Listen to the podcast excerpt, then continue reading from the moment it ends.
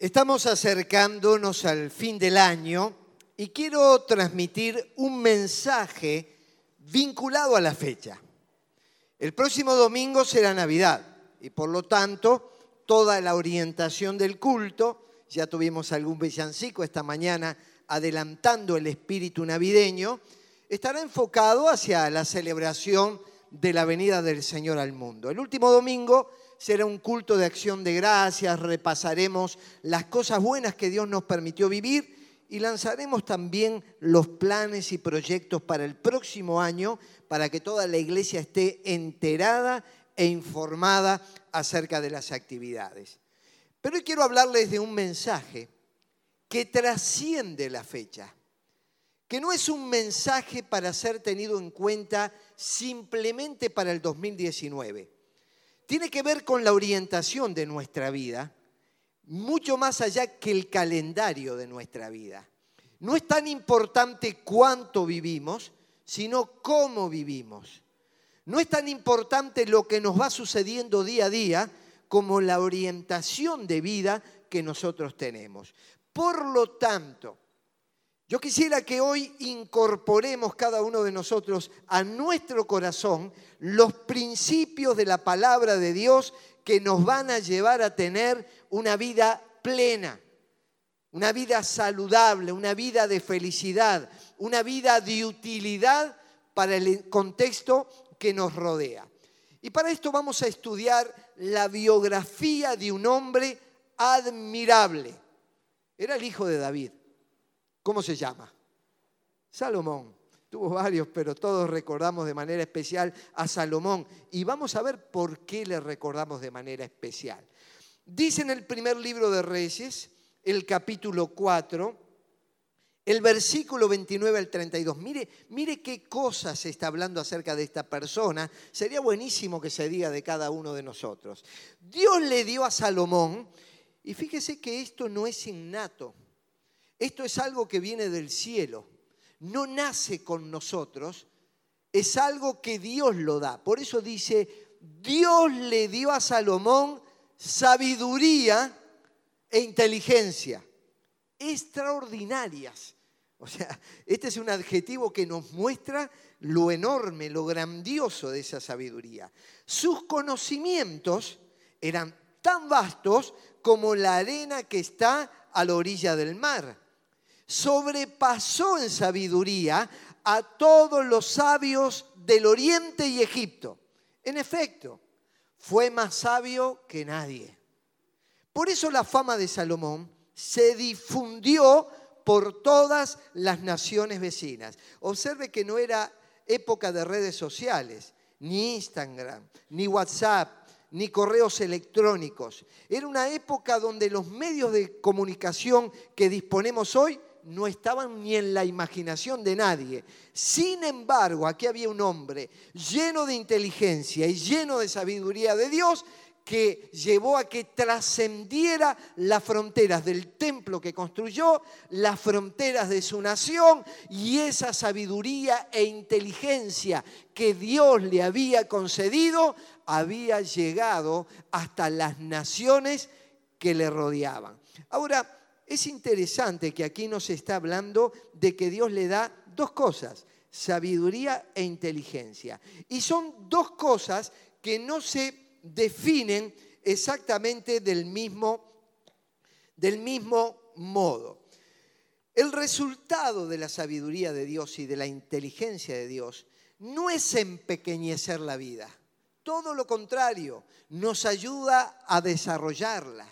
Cuando nosotros nos manejamos con sabiduría e inteligencia de lo alto, hay promesa del Señor que vamos a tener en medio de las luchas victorias, vamos a tener una orientación, un plan claro, vamos a ver resultados provechosos.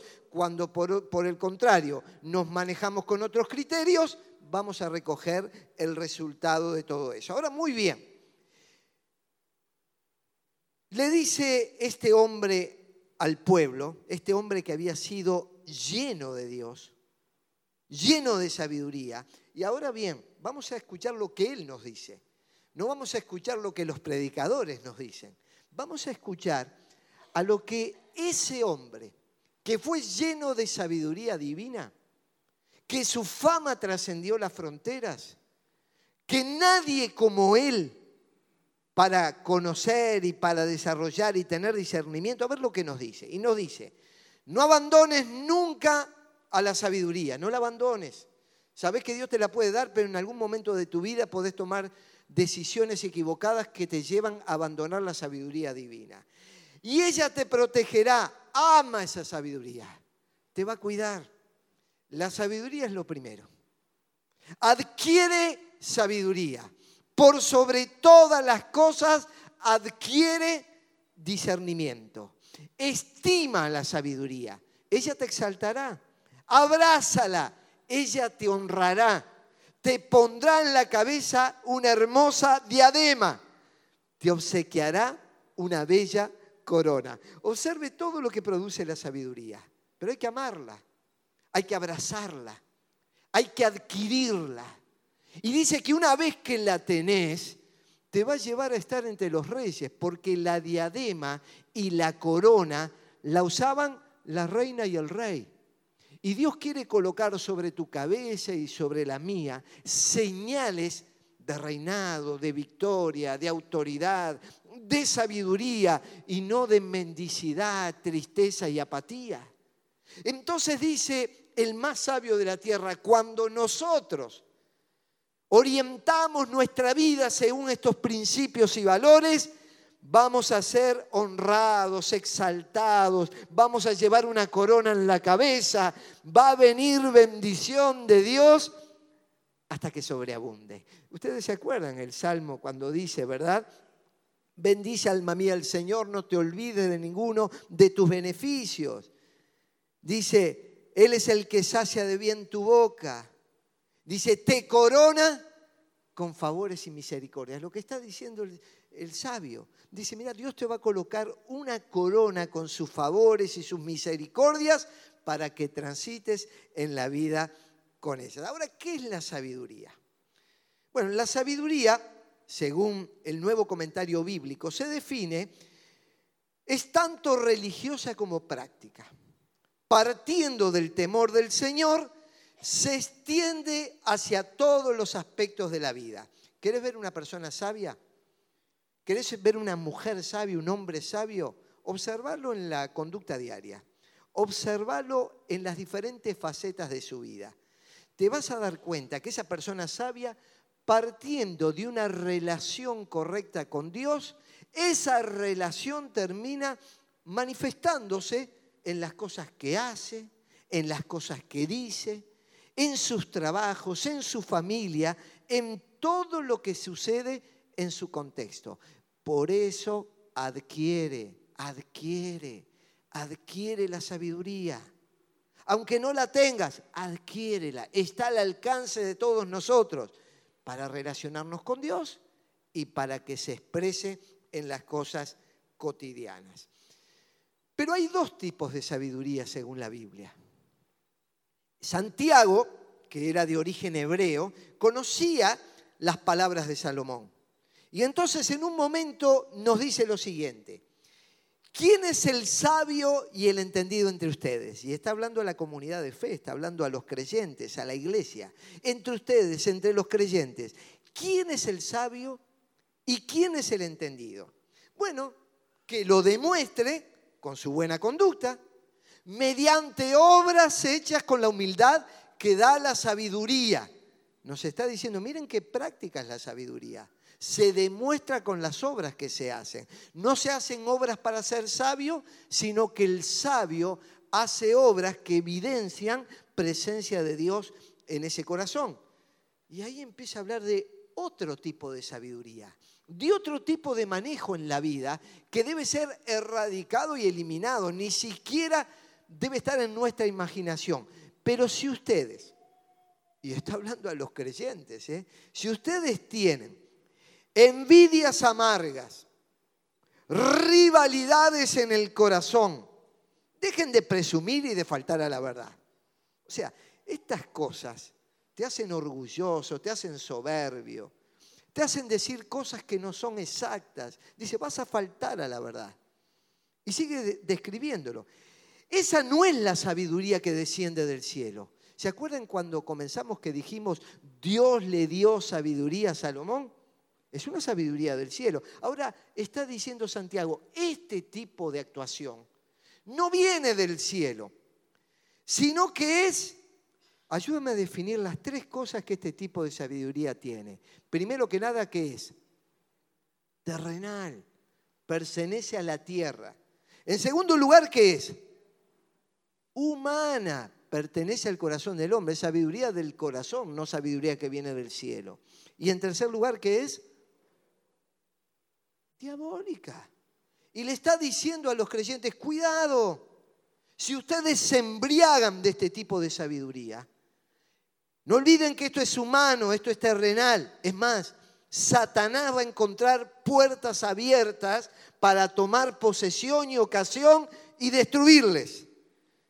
Porque donde hay envidias y rivalidades, también hay confusión y toda clase de acciones malvadas. ¿Qué está describiendo aquí? Sabiduría, pero no sabiduría que viene del cielo. Es la propia la que construye el ser humano para dirigir su vida y termina enfrascado en estos rollos, ¿verdad? En cambio, y ahora va en contrapartida, la sabiduría que desciende del cielo, otra vez, habla de lo del cielo, lo que viene de arriba, lo que proviene de Dios. ¿Cómo es una vida llena de Dios y que proviene de Dios. Es pura, es pacífica, es bondadosa, dócil, llena de compasión, de buenos frutos, imparcial y sincera. Estos son los resultados de una vida que se conduce según el criterio divino y según la sabiduría que viene del cielo. Es sencillo. Es una matemática simple. ¿Usted tiene sabiduría del cielo o usted tiene sabiduría terrenal, animal y diabólica? ¿Y cómo es la matemática? Y acá la describe. Dice, si tenemos rivalidades, celos amargos, enojos, contiendas, todo eso, esa es una actuación que no proviene del cielo. Sin embargo, dice en la matemática de Dios, cuando nosotros somos pacíficos, bondadosos, no, no generamos conflictos, no tenemos problemas con otros, en todo caso otro lo puede tener con nosotros, pero aún así nosotros resolvemos las cosas pacíficamente y con compasión, entonces vamos a ser sabios desde lo alto. Cuando usted hace estas matemáticas, ¿en cuál de los dos grupos se ubica?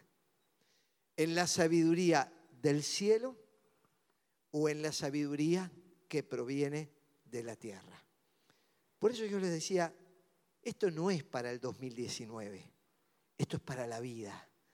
Y necesitamos realmente actuar con sabiduría todo el resto de nuestra existencia, lo que no es la sabiduría. Y a veces lo confundimos. Por ejemplo, acumulación de conocimientos no es sabiduría. Es bueno ser culto y es bueno prepararse. Y eso usted lo logra, por ejemplo, yendo a una universidad, usted toma cursos, rinde exámenes, le dan un diploma y lo habilitan en el área de conocimiento que usted desarrolló. Esto está bárbaro. Y así hay que prepararse en la vida, más en los tiempos que vivimos. Y así también este tipo de inteligencia la tenía Salomón, porque dice que fue también iluminado por Dios en inteligencia hasta disertaba sobre diferentes temas del saber humano. Así que esto está bien, pero no se está refiriendo a esto la Biblia cuando dice que desde el cielo desciende sabiduría. Esto sigue siendo una construcción humana. La disciplina, usted investigue en las páginas de internet y va a tener información sobre diferentes temas. Entonces usted se capacita, se, se entrena, usted sabe más. ¿Pero saben cuánta gente llena de conocimientos en un área del saber humano no sabe qué hacer con su vida? ¿Usted sabe que hay profesionales que se quitan la vida? Y entonces no es un problema de títulos. Podrían ellos llegar a empapelar la pared, y conozco gente así, que usted lo ve llenos de diplomas, pero no han podido, por ejemplo, dirigir su familia con sabiduría. Entonces no es conocimiento intelectual, es algo que viene del cielo. Tampoco es acumulación de años. ¿Vieron cuando dice, este es un viejo con sabiduría, una vieja sabia. Bueno, yo sé que acá no hay viejos, pero los estoy preparando para cuando llegue la vejez. Acá saben que a veces cuando nosotros acumulamos años, en realidad no necesariamente acumulamos sabiduría. Por ejemplo, podemos acumular colesterol, diabetes, reuma, arrugas, pelada. Vamos acumulando muchas cosas con los años, pero los años de por sí no te traen sabiduría. A veces hay gente que los años lo único que le hacen es reafirmar sus desdichas, sus desgracias y sus malos comportamientos. Y vos decís, este no aprende más. Porque es cierto que de los tropezones aprendimos. ¿Quién de nosotros no tuvo tropezones? ¿Quién de nosotros no se equivocó? Pero aprendimos. Aprendimos a decir, yo no quiero más esto, porque la verdad que no es bueno. Pero hay gente que tropieza vez tras vez con la misma piedra y sin embargo sigue reafirmando y sigue viviendo y diciendo y actuando de ese modo que le perjudica. Entonces, uno puede encontrar sabios entre los viejos, y cuando hay un, viejo, una vieja sabia, la gente corre hacia ellos. Te, te, encanta escuchar la experiencia de hermanos y hermanas mayores que transitaron la vida, que aprendieron muchas cosas, que nos cuentan del pasado algunas historias que nos hacen bien. Por lo menos a mí me encanta porque de esa gente obtengo sabiduría que a través de los años fueron adquiriendo. Pero también tengo que decirles que hay sabiduría que se da entre los jóvenes. Y un joven también puede ser un necio y tener una sabiduría terrenal, animal y diabólica, o un joven puede ser una persona llena de sabiduría de Dios. Lo que le falta es más años, más experiencia, más trayectoria, pero ya comenzó a transitar el camino de la sabiduría. Y entonces dice que Daniel fue llevado con otros amigos a Babilonia, en un lugar donde todo era hostil, hasta le quisieron cambiar el nombre, donde había prácticas contrarias a lo que Dios enseñaba. Y sin embargo dice, a estos cuatro jóvenes, a Daniel y sus amigos, Dios lo dotó. O sea, ¿de dónde vino? Del cielo. Sabiduría del cielo. A estos cuatro jóvenes, Dios los dotó de sabiduría e inteligencia para entender toda clase de literatura y ciencia. Muchachos, chicas, agarren los libros, no muerden. Literatura y ciencia es bueno y, estudien sobre diferentes áreas. Yo por lo menos me propongo leer una cierta cantidad de libros por año hasta el día de hoy. Y todavía quedan 15 días del año para ver cuál libro voy a leer, de quién voy a aprender y sobre qué temas voy a poder aprender más.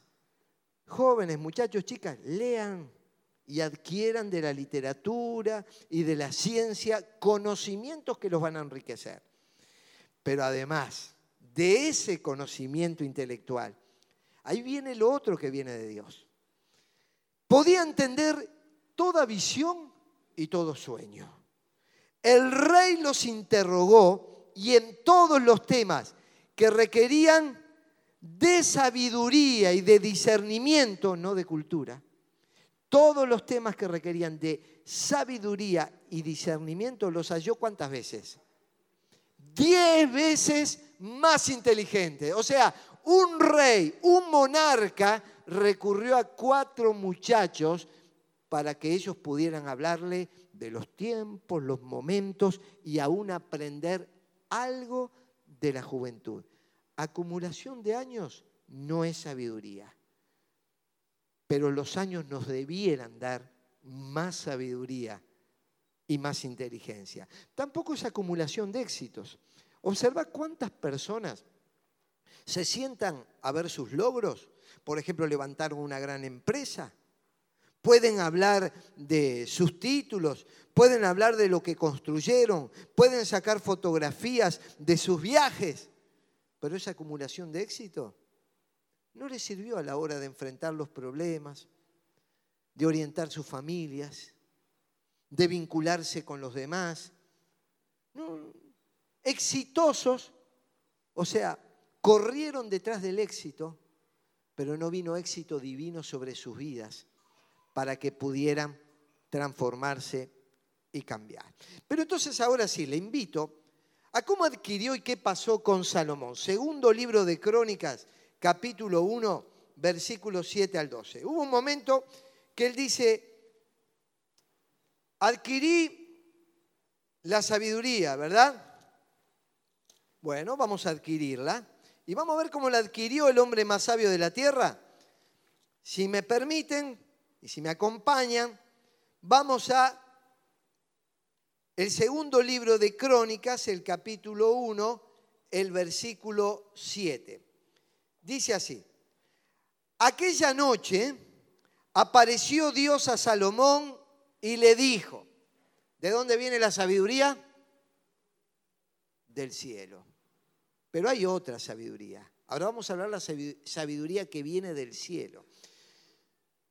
Aquella noche apareció Dios a Salomón y le dijo, pídeme lo que quieras que yo te dé. Salomón dijo a Dios, tú has tenido con David mi padre gran misericordia y a mí me has puesto por rey en lugar suyo.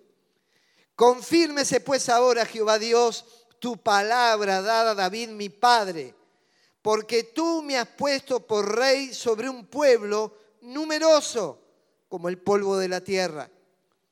Dame ahora la sabiduría y ciencia para presentarme delante de este pueblo, porque ¿quién podrá gobernar a este pueblo tan numeroso?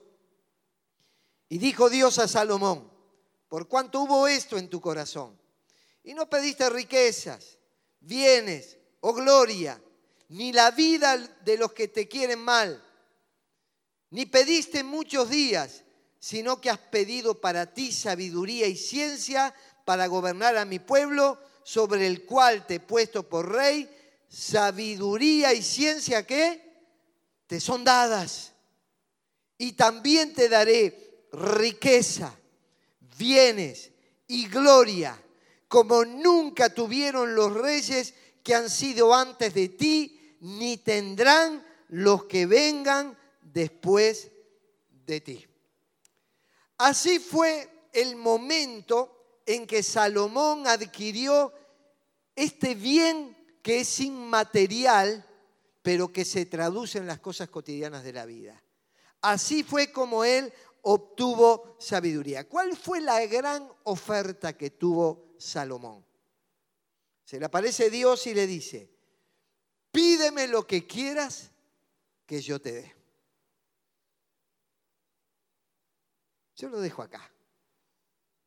Usted sabe el relato, entonces usted va a decir, yo pediría sabiduría.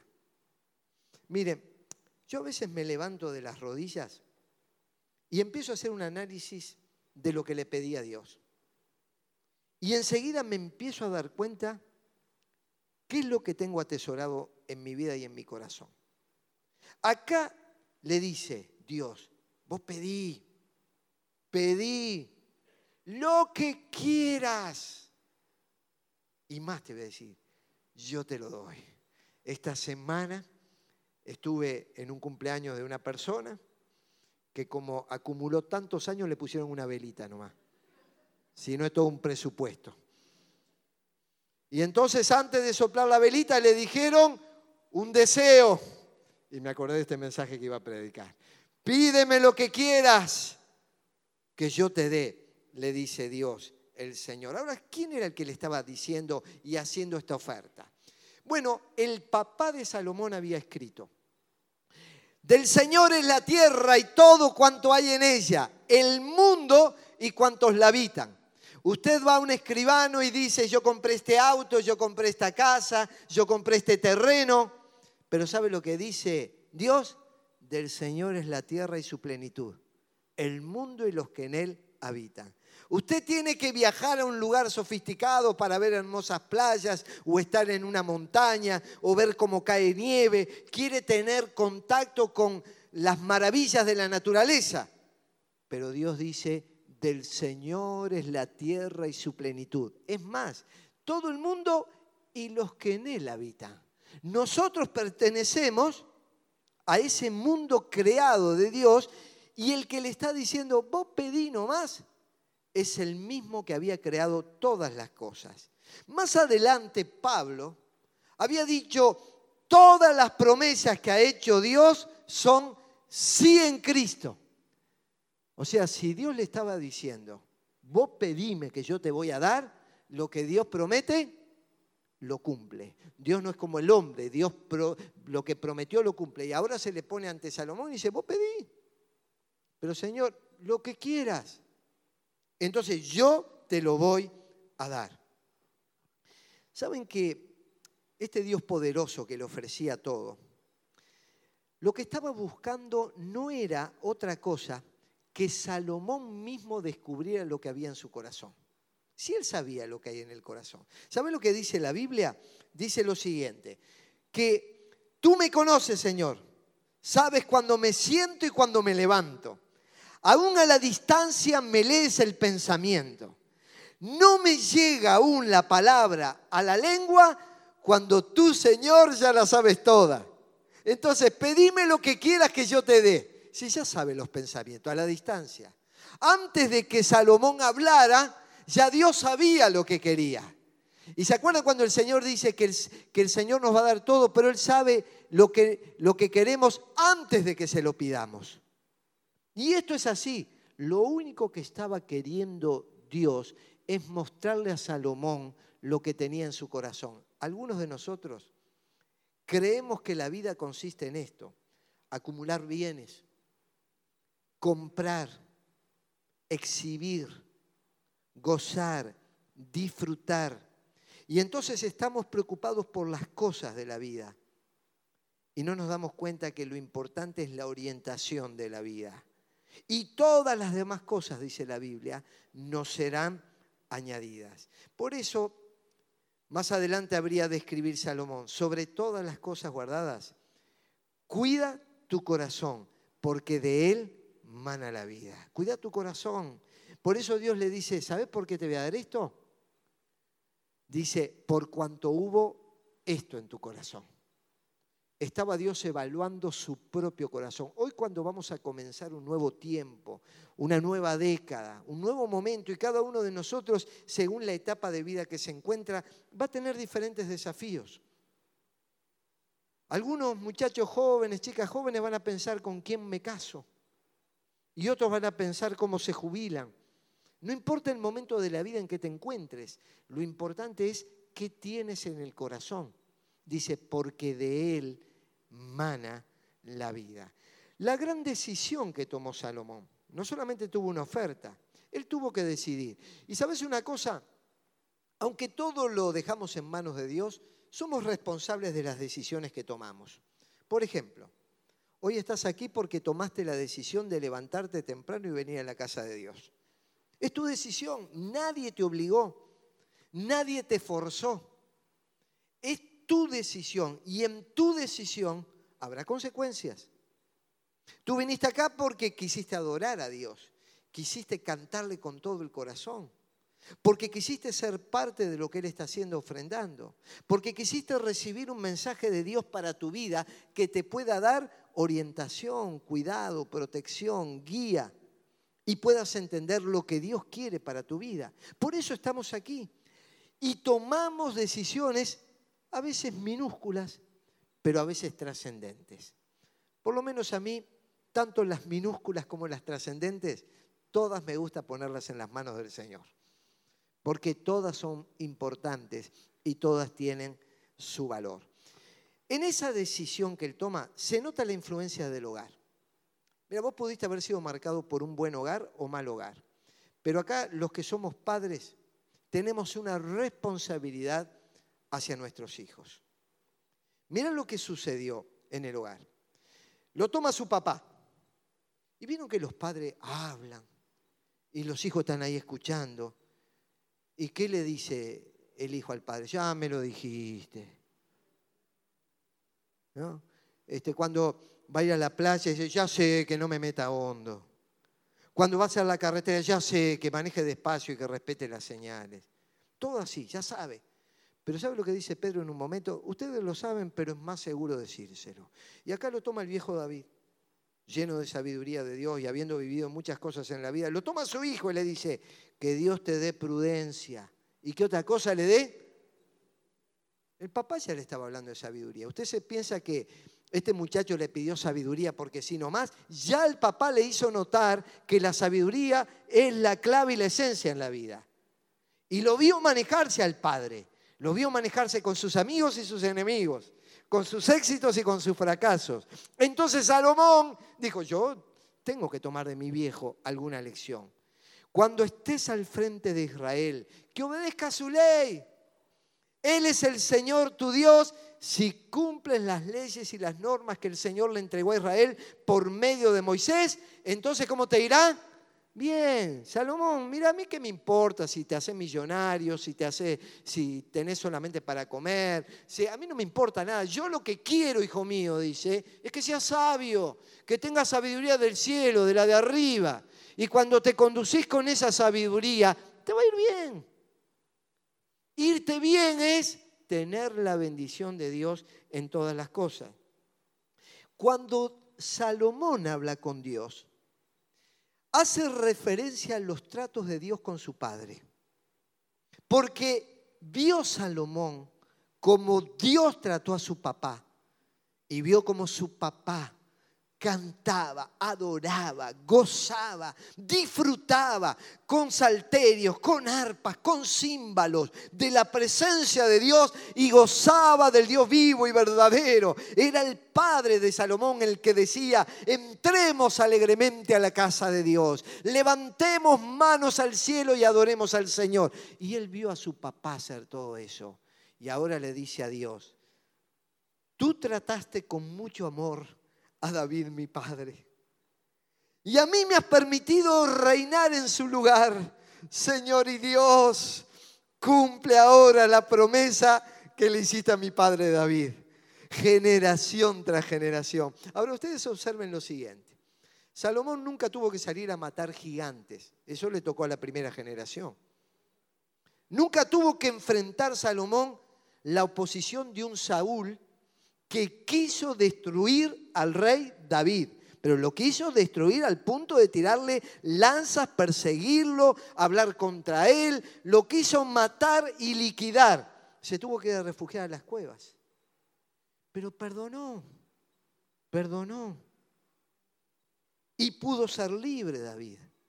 Honró aún al que se le oponía permanentemente. Y ahora dice, Señor, yo no tengo méritos pero en el mérito que mi papá hizo, que la generación anterior tuvo, Señor, cumple la promesa que le diste a mi padre David. Es un nuevo tiempo, unos nuevos desafíos. A mi papá no le permitiste construir ese templo grandote y nosotros hablamos del templo de Salomón.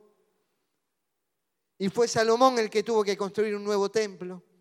Y bueno, cada generación tendrá sus desafíos, pero nunca se aparten. Y el hogar es el rector de la conducta y la mejor escuela para la sabiduría. También él reconocía sus limitaciones. Napoleón decía, los sabios son los que buscan la sabiduría. Los necios piensan ya haberla encontrado. Anda a hablar con un necio, es imposible hablar. Él sabe todo, no hay consejo valioso, no hay nada que le puedas decir. Ya la encontró la sabiduría. Pero el sabio está en permanente búsqueda. Siempre entiende que hay algo nuevo para comprender, para discernir, para entender. El sabio quiere saber más de Dios y quiere vincularse mejor en cada momento y situación. Pero claro, como no es innato, como no lo tenemos, dice la Biblia, si a alguno de ustedes le falta sabiduría, ¿qué tiene que hacer? ¿Ir a qué universidad? Se tiene que poner de rodillas y pedirle a Dios. ¿Saben cuántas veces uno tiene que tomar decisiones que nunca sabe el alcance final, todo lo que puede producir, y decisiones en todos los ámbitos de la vida? Entonces falta sabiduría. Queremos entender bien. Si te falta sabiduría, dice, pedíle a Dios, pedísela, nos invita, adquiere, pedíla. Y dice, se le dará, pues Dios dará a todos generosamente sin menospreciar a nadie. Sin menospreciar a nadie. reconocer las limitaciones es buscar sabiduría de Dios en todas las cosas, pero también en su relación personal con Dios.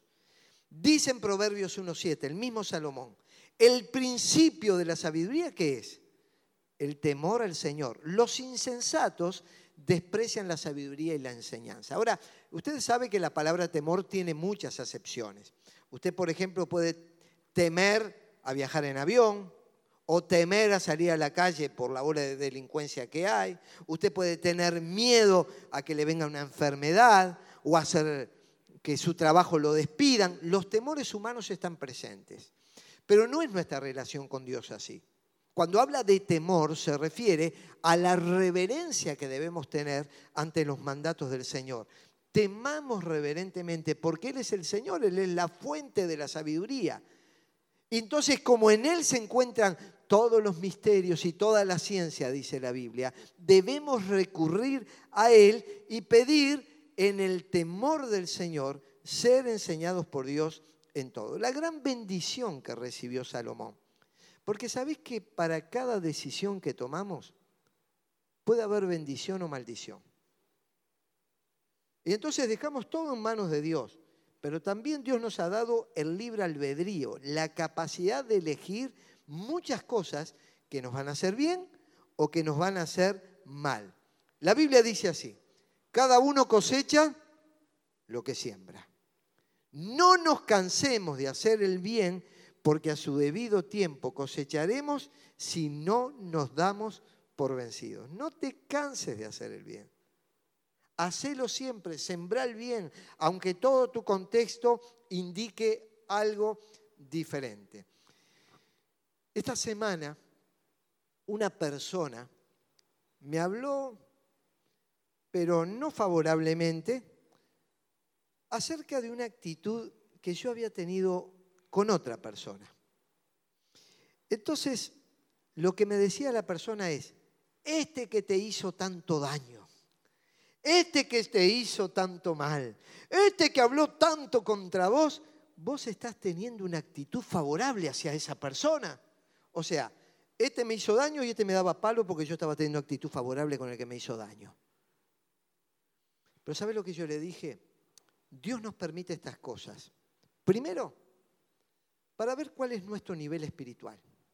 Si nos manejamos con sabiduría de Dios o con sabiduría terrenal animal y diabólica. Así que lo primero cuando nosotros vemos cosas, situaciones difíciles, en esto se mide nuestro nivel espiritual. Si hay envidia, celos amargos, rencores, enojos y todo lo demás, está hablando mal de vos, no del otro. ¿Te acordás de David, el papá de Salomón? ¿Qué hizo con Saúl? Lo tenía para matar y y lo perdonó, actuó favorablemente. ¿Qué le decían los demás? Este que te, que te hizo daño, liquidalo, reventalo. Eso es lo que enseña la sabiduría humana, la sabiduría terrenal, diabólica. Pero no es lo que enseña la sabiduría divina. La sabiduría divina te enseña a perdonar al que te lastimó, al que te hirió, al que se quedó con lo tuyo. No te canses de hacer el bien. A su tiempo va a llegar si desmayas. Y no solamente te ayuda a entender tu nivel espiritual, te ayuda a entender tu nivel de sabiduría e inteligencia emocional. Si podés controlar tus propias emociones, si podés controlar tus propios sentimientos o hay un descontrol en tu vida cuando suceden todas estas cosas. Por eso hay respuesta y hay bendición siempre que actuemos bien. Dios le dijo a Salomón, y ahora sí, ya te vi actuar, Salomón. Ya descubrimos lo que había en tu corazón. Y ya que has pedido sabiduría y conocimiento para gobernar a mi pueblo, vos pediste eso y yo te dije que lo que pidas te lo iba a dar. Y no has pedido riquezas, ni bienes, ni esplendor, y ni siquiera la muerte de tus enemigos, o una vida muy larga, yo te los otorgo. Pero además voy a darte riqueza, bienes y esplendor como nunca los tuvieron los reyes que te precedieron, ni los tendrán los que harán, habrán de sucederte. ¿Sabes lo que le está diciendo Dios? Te voy a dar lo que vos pediste, pero te voy a dar también lo que no pediste. Y Dios, cuando ve un corazón sincero, lleno de sabiduría, lleno de amor por Dios, lleno de amor por sus cosas, apasionado por Él, comprometido con Él, te va a dar esta sabiduría. Pero te va a dar un montón de cosas que ni siquiera pediste ni imaginaste, porque la Biblia dice así. Al que puede hacer muchísimo más que todo lo que podemos imaginarnos o pedir, por el poder que obra eficazmente en nosotros, a Él que sea la gloria. Dios nos va a dar muchísimo más de lo que nosotros podemos entender. Mira, saca de tu vida todo lo que sea sabiduría humana y permití que Dios te llene de su sabiduría divina. La gran bendición que transmitió Salomón, porque ¿sabía una cosa? ¿Para qué quiero yo algo si después no lo voy a usar? Señor, concédeme salud y después utilizo mi cuerpo y mi energía para el pecado. Señor, dame bienes de este mundo. Y resulta que acumulo bienes y después no doy nada para la obra del Señor. Señor, dame una familia bendecida y lo único que hago es quedarme en casa a mirar televisión con mi familia. ¿Para qué quiero? ¿Para qué le pido a Dios algo?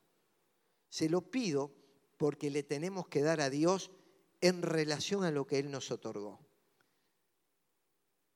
La gran oferta de Dios la gran respuesta de Salomón, la gran bendición que Dios le otorgó y ahora lo que transmitió Salomón con lo que Dios le dio. Y nos transmitió varias cosas. Compuso tres mil proverbios y cinco mil canciones.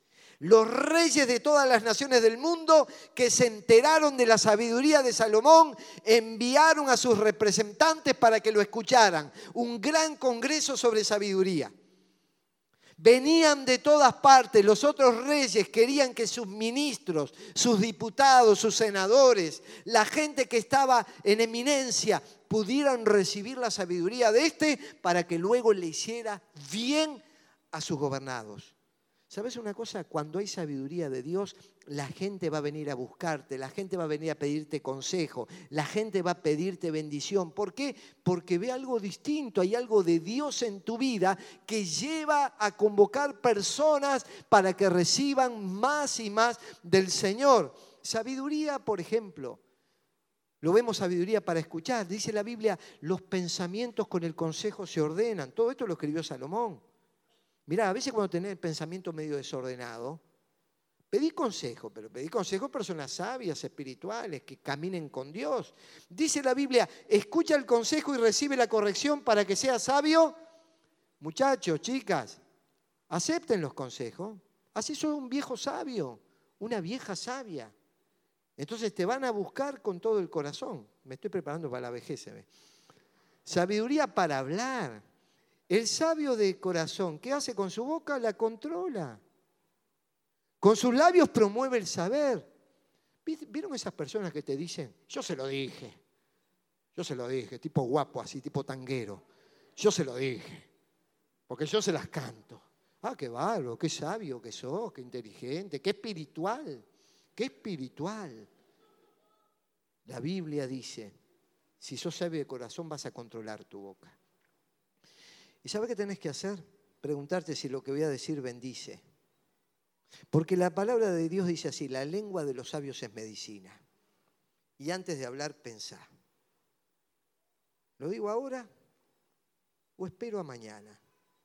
Y mañana cuando te levantás y orás por eso, decís, mejor lo digo en otro momento. Y después decís, no lo digo nunca más. Y te evitaste dañar, lastimar, dejar heridas en corazones y arrepentirte de lo que dijiste. ¿Sabes una cosa? Sabiduría para hablar, dice Salomón. Esto es lo que necesitamos. Y como todos hablamos, necesitamos. Sabiduría familiar.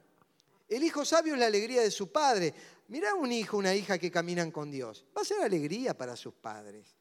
¿Eh? Le traen dicha, le traen bendición. Es cierto que son de otras generaciones, tienen cosas raras, ¿vieron? Se peinan distinto. Yo me acuerdo la época este, al medio. había un cepillo que nos poníamos en el dedo y hacíamos así la mitad para cada lado. Ojalá los jóvenes volvieran a ese peinado. Pero el hijo sabio hoy se peina distinto, pero termina dando alegría a su padre, ¿verdad? Alegría a su padre. La mujer sabia va a edificar una casa. Mira qué lindo, mujeres sabias que, que aportan tanto bien. Y por algo habla de la mujer. ¿Saben? La mujer es muy importante. No lo está diciendo acá descalificando. Al contrario, la está ponderando a la mujer. Es tan importante una mujer que edifica una casa, una nación. La iglesia es edificada por tantas mujeres sabias que aportan tanto bienestar a la obra del Señor. Acá hay preciosas hermanas que a través de los años y actualmente, nuevas generaciones, tratan con tanta bendición a los demás.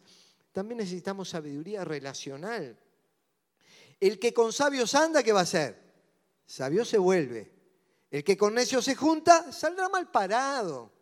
Pregúntate por un momento, ¿cómo son tus amigos? ¿Son personas apasionadas por Dios? ¿Están buscando a Dios con todo el corazón? ¿Anhelan la obediencia al Señor o lo único que hacen es dar palo contra el Señor, contra tu familia, contra la iglesia, contra los líderes, contra todo, todo dan palo. Entonces te vas a contagiar, te vas a contagiar de cosas malas. ¿Querés tener una relación sana? Anda con sabios, con los que caminan en la sabiduría que viene de lo alto. También sabiduría para administrar. A ver, todos necesitamos administrar en la vida sabiamente. Y dice la Biblia, en casa del sabio abundan las riquezas y el perfume queriendo decir cosas terrenales que son buenas. Pero el necio todo lo despilfarra, lo va a tirar por la borda, vos lo llenás, como, como un hermano me decía, siempre me contaba esto, dice, se acercó un hijo a pedirle la herencia por adelantado a su padre, como el hijo pródigo.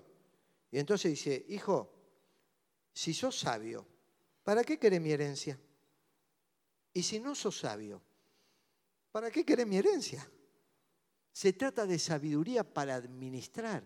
El que administra sabiamente no es que se vuelva un multimillonario, pero va a suplir sus necesidades de manera correcta. Sabiduría para gobernar, y esto es tanto para reyes, príncipes, los que gobiernan las naciones, como gobernar una iglesia, gobernar una familia o gobernar una empresa. Donde no hay dirección sabia, caerá el pueblo. Entonces tiene que haber sabiduría para conducir, para guiar, para orientar, para decir, vamos por acá, este es el camino que Dios marca. Y cuando hay sabiduría de lo alto, entonces el pueblo responde favorablemente. Ahora, donde no hay esta sabiduría sabia, todo se cae. Sabiduría para predicar, y con esto termino. Para nosotros los predicadores, los maestros, las maestras, los que dirigen grupos, los que enseñan en la escuela de ministerio, Cuanto más sabio fue el predicador, porque vos podés conocer mucho de la Biblia, mucho de la Biblia, incluso hasta discutís de la Biblia. Hay gente que tiene una capacidad para pelearse con la Biblia. Y te voy a decir más, si Dios se le apareciera como a Salomón, le dicen a Dios que estaba equivocado. Cuanto más sabio fue el predicador, más enseñó sabiduría al pueblo. E hizo escuchar, e hizo escudriñar, investigar, pensar, razonar, llevar. Y compuso muchos proverbios. Procuró el predicador hallar palabras agradables. No quiere decir acá elocuencia, que es bueno la elocuencia, pero no está hablando de eso. Aún cuando vas a corregir, cuando vas a exhortar, anima a vivir las cosas de Dios y no a dar palo. Predicadores, esto es lo que la Biblia enseña. Y escribir rectamente Palabras de verdad. Necesitamos sabiduría, ¿se dan cuenta? Para administrar, para la familia, para las relaciones y hasta para predicar. Este es un espacio santo. Y el predicador, la predicadora, cuando se reúnen los martes las hermanas, los jóvenes en las reuniones de jóvenes, cuando van a los retiros, a los campamentos, en los faros, en los diferentes espacios donde se nutre la fe, Busca palabras agradables, aun cuando haya que corregir, palabras correctas para llenar de sabiduría el corazón de otros. Termino con lo que comencé. Adquiere sabiduría, adquiere. Llenate tu vida de sabiduría. No para el 2019, sino para toda la vida. Y yo quiero esta sabiduría. Quiero sabiduría para el resto de mis días, para el resto de mis años. Y cuanto más tiempo pase, lo que yo quiero asentar en mi corazón y atesorar en mi vida, no es eso que viene de lo terrenal, animal y diabólico. Yo quiero atesorar eso que viene de arriba. Y como soy humano y tropiezo con mi humanidad, entonces a veces todo eso cuesta.